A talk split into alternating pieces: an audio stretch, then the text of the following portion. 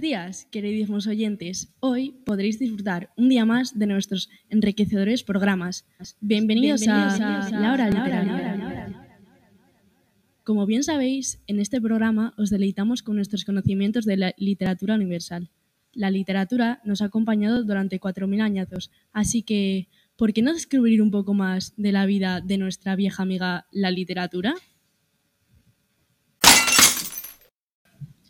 A continuación, introduciremos al autor Edgar Allan Poe, de la literatura norteamericana. Realizaba relatos fantásticos y de terror en el siglo XIX, más concretamente en el año 1839. La obra de la que hablaremos a continuación se llama La caída de la casa de User. In this story, Roderick User invites the narrator to spend a few weeks in his house to help him to cope with the symptoms of the illness that he carries. During his stay, Lady Madeline, his sister, passes out. Oh, also, his health gets worse.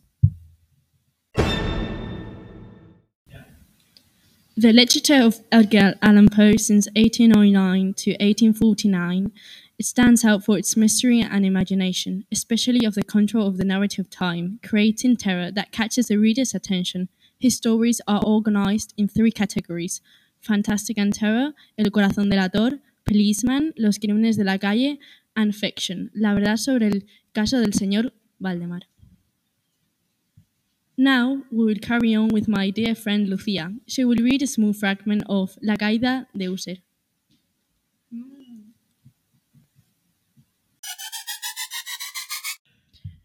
Como si la energía sobrehumana de su voz tuviera el poder de hechizo, los enormes y antiguos batientes que User señalaba abrieron lentamente, en ese momento, sus pesadas mandíbulas de ébano.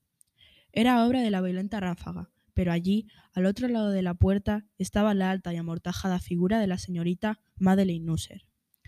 Había sangre en sus ropas blancas y huellas de un forcejeo en cada parte de su demacrado cuerpo. Por un instante se mostró temblorosa, tambaleándose en el umbral, Luego, con un lamento sofocado, cayó pesadamente hacia adentro, sobre el cuerpo de su hermano, y en su violenta agonía final lo arrastró al suelo, muerto, víctima de los terrores que había anticipado. Huí horrorizado de aquella cámara, de aquella mansión. Fuera seguía la tormenta con toda su furia cuando me encontré cruzando la vieja calzada. Entonces, Lucía, ¿te quedarás a dormir en la casa de User?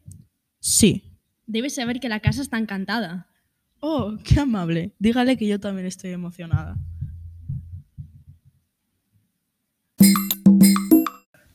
Hasta aquí nuestro episodio de hoy, que con dicha novela agradamos e instruimos nuestros conocimientos. Esperamos haberos camelado y mañana a la misma hora, más y mejor.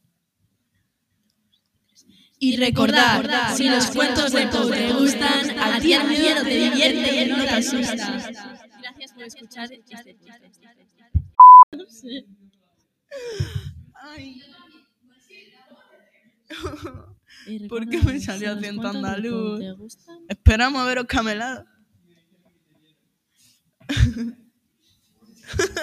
Se escucha, ¿no? Si los cuentos de Poe te gustan, a ti el miedo te Y no te asusta. Y no te asusta. A mí no. A mí tampoco.